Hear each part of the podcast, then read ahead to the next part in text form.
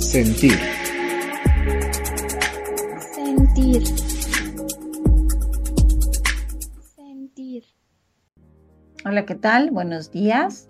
Te saluda nuevamente tu amiga Carol Bugarín por una transmisión más de Sentir. Y bueno, eh, el día de hoy con el tema Síndrome del Niño Emperador. Eh, recordemos que todo este mes hemos estado hablando sobre los efectos de la sobreprotección en la crianza, así es que, pues bueno, este, que es el último, con este cerramos los temas del mes.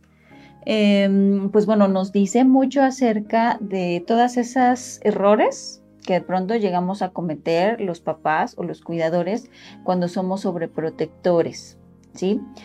Y pues bueno, la semana pasada les hablé sobre la sobreprotección, eh, vamos, qué efectos tiene sobreproteger eh, a una persona en relación a la baja tolerancia a la frustración. Eh, ¿Qué significa? Bueno, que una persona cuando ha sido muy sobreprotegida es alguien que va a desarrollar baja tolerancia a la frustración y que el que seamos personas con baja tolerancia a la frustración nos hace ser personas intolerantes, ¿sí?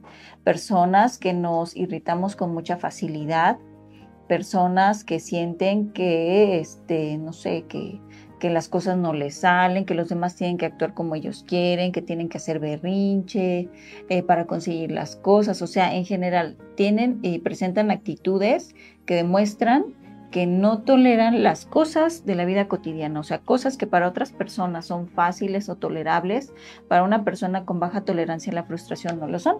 Pero bueno, el día de hoy, ¿en qué nos vamos a centrar? Pues nos vamos a centrar en el síndrome del niño emperador. ¿Qué es eso del síndrome del niño emperador? Bueno, ya hace varios años eh, se empezaron a desarrollar, eh, digamos, algunos estudios que arrojan esta característica en algunos niños que han sido muy sobreprotegidos. ¿En qué sentido? Ah, bueno, son niños a los que se les han permitido muchas cosas.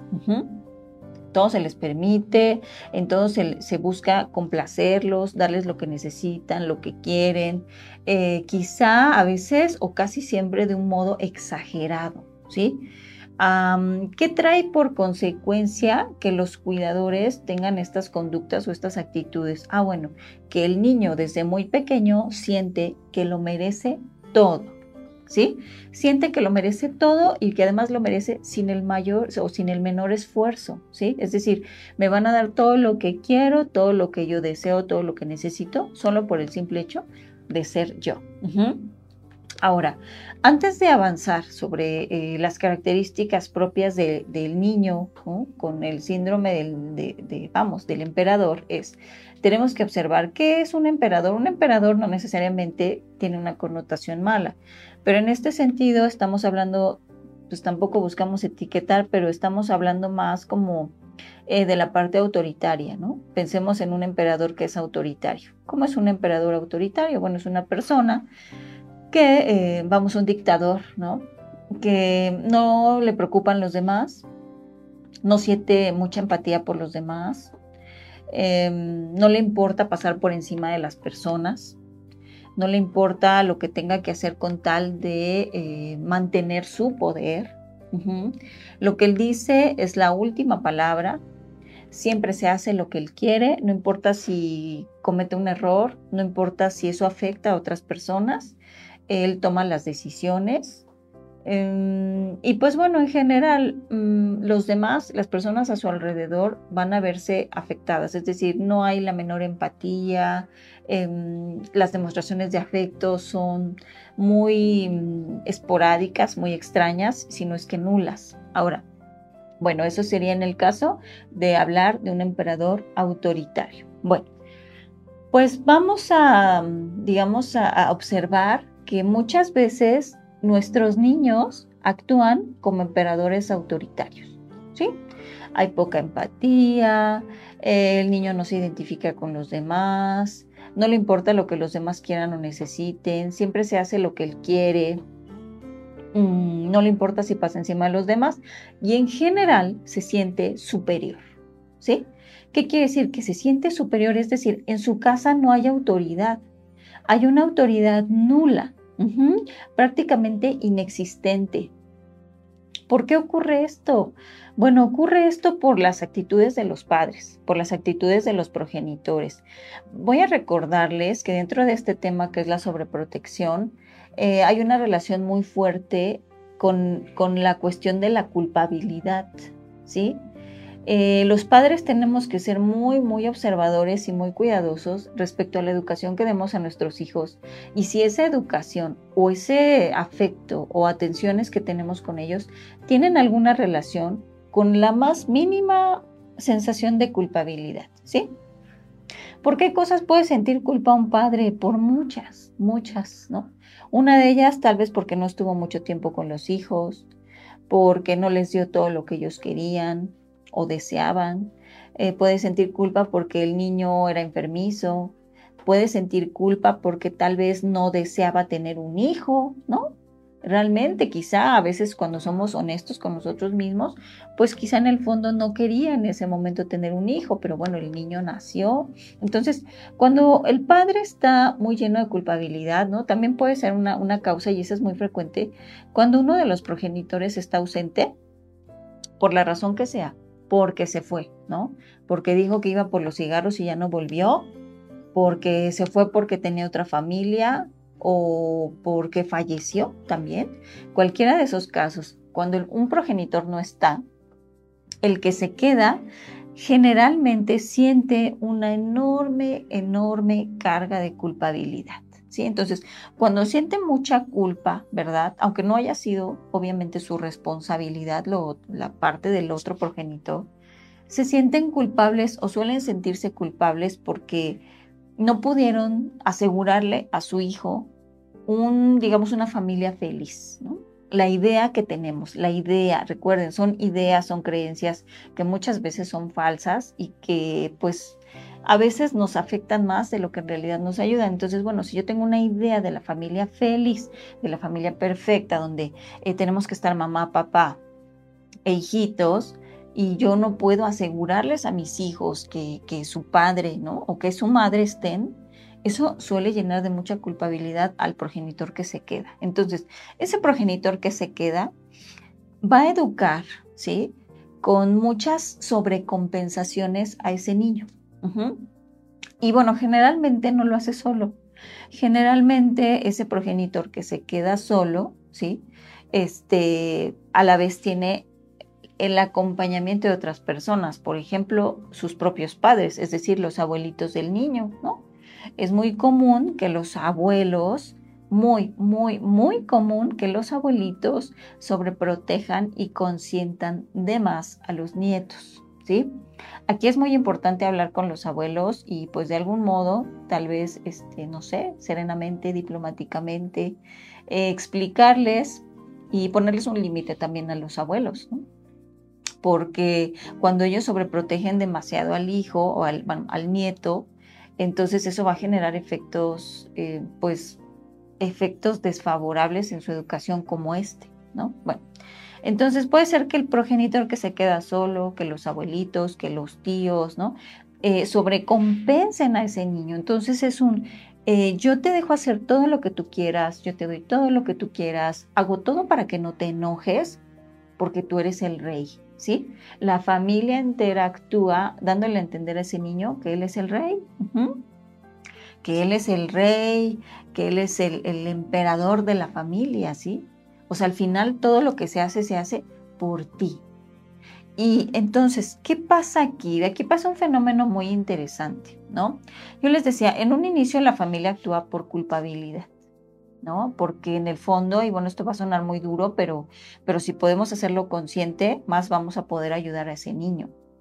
Cuando hay mucha culpabilidad con ese niño o con ese hijo, generalmente se va a asociar también con la lástima, Es decir, siento lástima de ti porque estás solo, porque no está tu padre, porque no está tu mamá, eh, siento lástima de ti porque te enfermaste, siento lástima y siento culpa porque tal vez no estuve contigo mucho tiempo.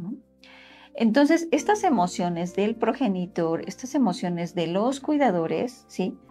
Vamos a decir, si yo soy una mamá que tal vez dejé a mi hijo mucho tiempo de bebé, ¿no? Me fui, me fui a trabajar o me fui con otra pareja, no sé. Cualquier situación. Si, si yo me, me ausenté y si ahora siento culpa por eso, entonces yo quiero sobrecompensar a ese niño. Pero ¿por qué lo quiero hacer? Lo quiero hacer porque yo no quiero sentirme culpable, yo no quiero sentir esa emoción, yo me la quiero quitar. Entonces, como yo me quiero quitar esta sensación, te sobrecompenso, ¿no? Te doy lo que tú quieres, te doy todo lo que tú me pides, hago todo lo que tú quieras, hasta preocuparme excesivamente porque estés de buenas. Incluso puedo llegar a modificar mi estilo de vida, mis actividades, mis prioridades, con tal de que tú, hijito mío, no te enojes no te sientas herido, frustrado o amenazado. Eh, no sé, todo, vamos a decir que nosotros mismos, los adultos, le cedemos el control de todo a ese niño, sin darnos cuenta. Entonces, bueno, ¿qué va a pasar? Pues bueno, que hay un punto en el que ese niño, ¿sí? Va a tener todo el control. Va a tener todo el control. Que va a desarrollar una gran capacidad de manipulación. Em, muy poca empatía por las otras personas. Eh, y además va a sentir, eh, digamos, como e, es una mm, característica muy narcisista. Puede desarrollar, de hecho es muy, digamos, como tiene todas las características del trastorno narcisista. ¿Sí? ¿Por qué?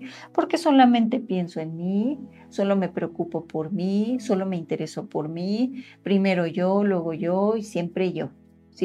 Y todos los demás no me importa lo que tengan que hacer, sacrificar. Con tal de que yo esté bien. Entonces, para conseguirlo, puedo hacer muchas cosas.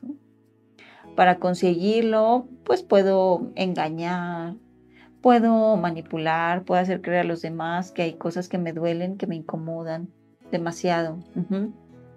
Esas son las características principales del niño emperador. Sí, es un niño que manda, es un niño que tiene todo el control, es un niño que ordena, ¿sí?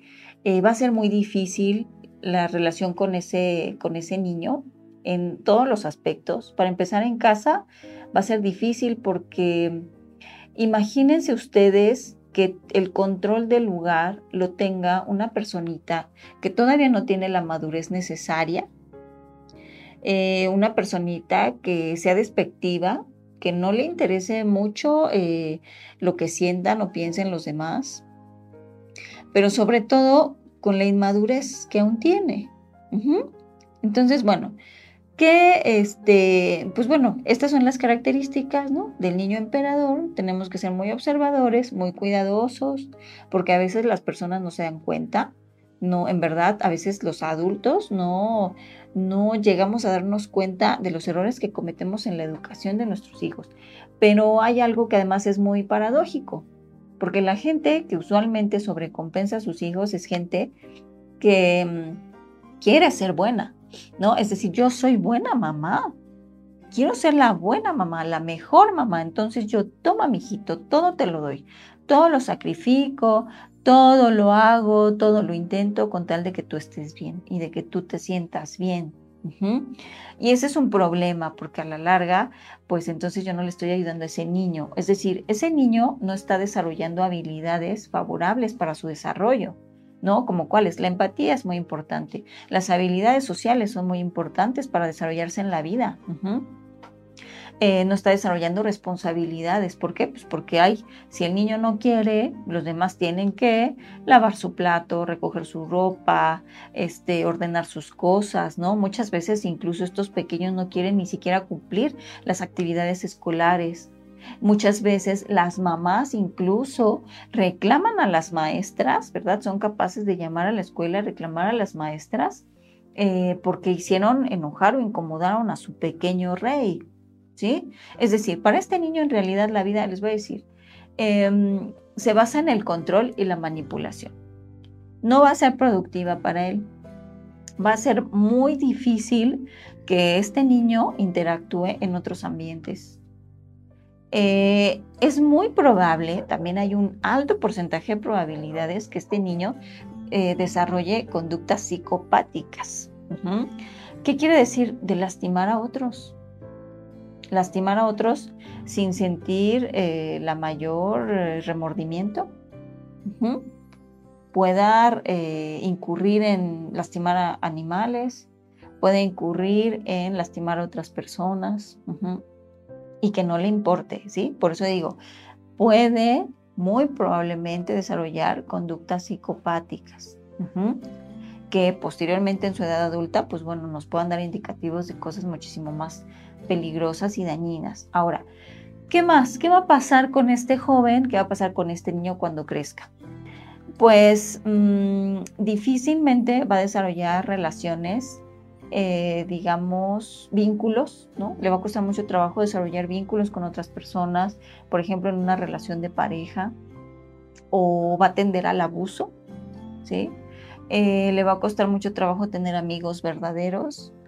Su característica principal va a ser utilizar a las personas, es decir, se les va a acercar, les va a poner linda cara, va a ser, va a ser bueno y amable solamente con las personas de las que necesite obtener algo. Ajá.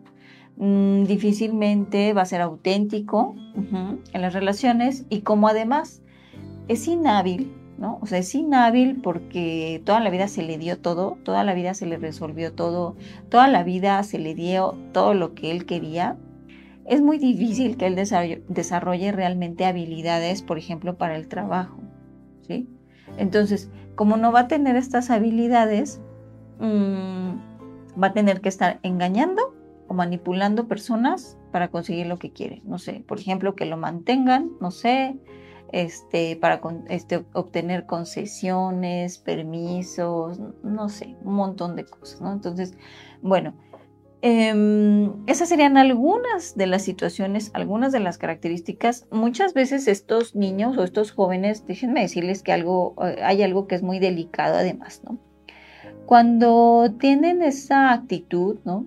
Cuando se les ha tratado como el rey desde chiquitos, cuando no se les ha pedido o, digamos, esfuerzo, no se les ha pedido o exigido que se hagan responsables de las cosas, no se les ha enseñado a ser disciplinados, a ser empáticos, ni a ser humildes. Estos jóvenes también tienen una fuerte tendencia a tratar eh, agresivamente a sus padres, ¿sí?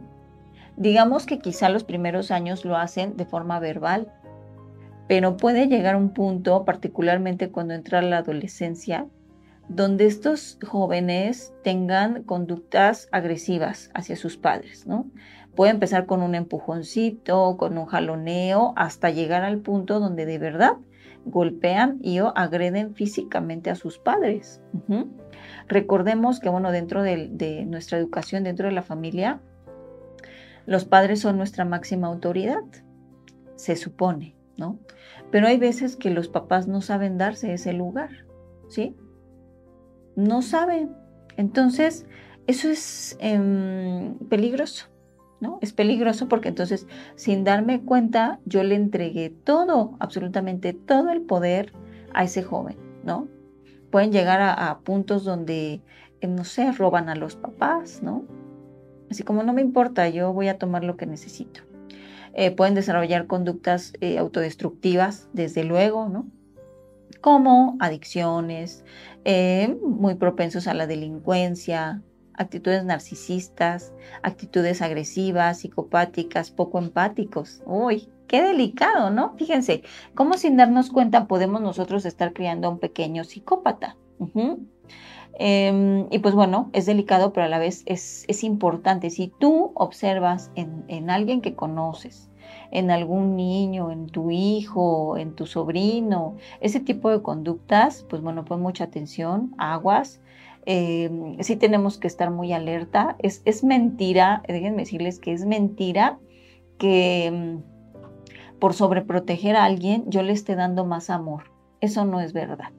Debemos romper con ese mito que es muy absurdo. La sobreprotección lo único que hace es dañar a las personas que decimos que amamos, ¿sí? Eh, lo que quizás sí tenemos que aprender es a dar un amor sano, un amor auténtico. Lo que sí tenemos que hacer es aprender a enseñar a nuestros hijos, ¿no? A nuestros alumnos, a nuestros eh, niños, ¿verdad? Las personas que estén con nosotros, que convivan con nosotros, tenemos que enseñarles a hacerse responsables. Recuerden algo muy importante eh, cuando hablamos del tema de responsabilidad, es que eh, la responsabilidad se asocia mucho con el amor sano, ¿sí? Es una persona que se ama a sí misma, es una persona responsable consigo misma, Con su autocuidado, con su cuerpo, con valorarse a sí mismo, con hacerse respetar, eh, tanto con los demás. Si yo te amo, soy responsable. No significa que yo te cargue, porque es, una, ese es justamente el engaño que a veces tenemos. Como yo soy tu papá o tu mamá y yo me siento responsable de ti, entonces yo soy la mamá perfecta te compro todo, te doy todo, hago todo por ti, ¿verdad? Te salvo. Y como yo te tengo cómodo todo el tiempo, eso quiere decir que yo soy la mamá perfecta. Bueno, eso es un engaño. Si tú piensas de esa manera, en realidad solo le estás haciendo mucho daño a tus hijos no los estás habilitando, no estás ayudándolos a crecer, a desarrollarse, no los estás ayudando a hacerse disciplinados, no los estás enseñando a hacerse, em, digamos, a tener tolerancia a la frustración, ¿sí? No les estás enseñando a hacerse creativos, no les estás enseñando a hacerse responsables de sí mismos, responsables de sus actos. Si una persona comete un error, por ejemplo, pues tiene que tener una consecuencia, ¿sí? Yo sé que ahora, bueno, hay muchas em, ideas, ¿no? Sobre el trato que deben tener los niños. Eh, a veces malinterpretamos, por ejemplo, sus derechos, ¿no? Porque sí, un niño debe tener sus derechos, pero también un niño debe tener sus obligaciones. Y nos hemos olvidado de esa parte, ¿no? Nos hemos dejado llevar totalmente por la idea de, de ser buenos, ¿no? Pero a veces el ser buenos implica ser blandos, a veces el, ser buenos implica no poner límites.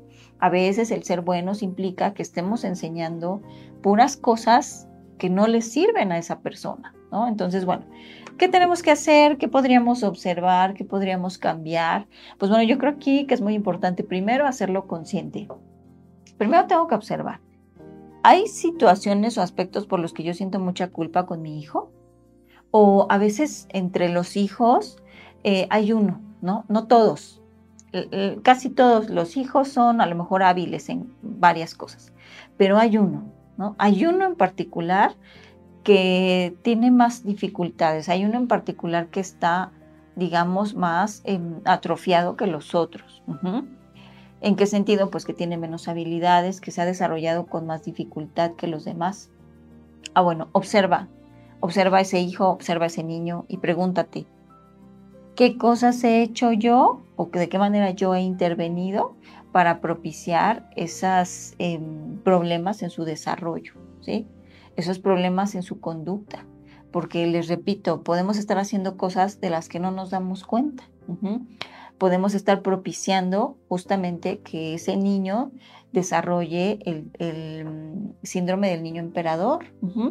Y que a la larga, te voy a decir una cosa, si tú dices que amas a ese niño, si tú dices que amas a esa persona, la verdad es que no le ayudas de esa manera. El que más va a sufrir es él.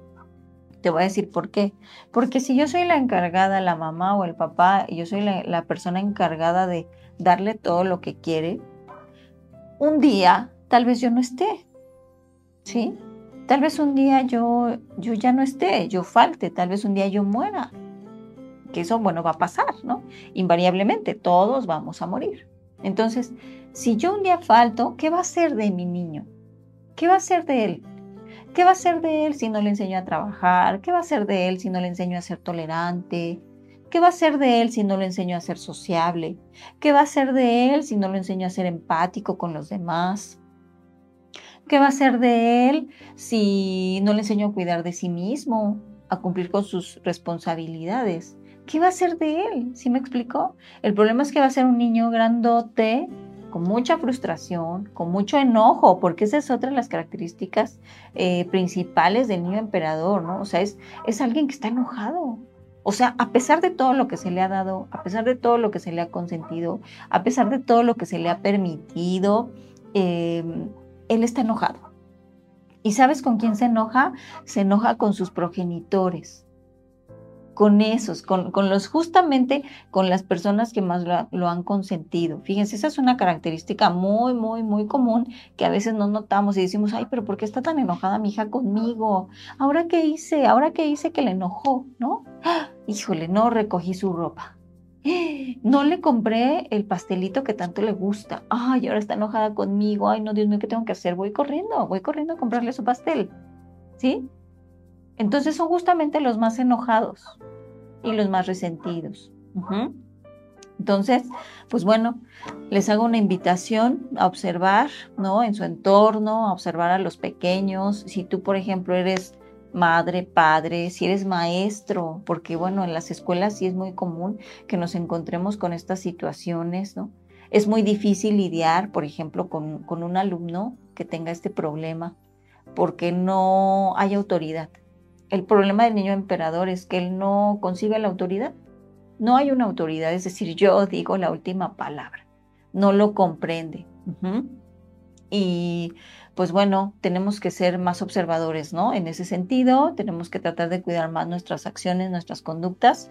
Y este, pues bueno, les agradezco mucho por haberme acompañado en este día. Espero que el tema les haya gustado, que les sirva. Sobre todo, por favor, ayúdanos, comparte eh, dale like a todas nuestras publicaciones y pues este terminamos con este tema, terminamos el día de hoy sobre los efectos de la sobreprotección en la crianza.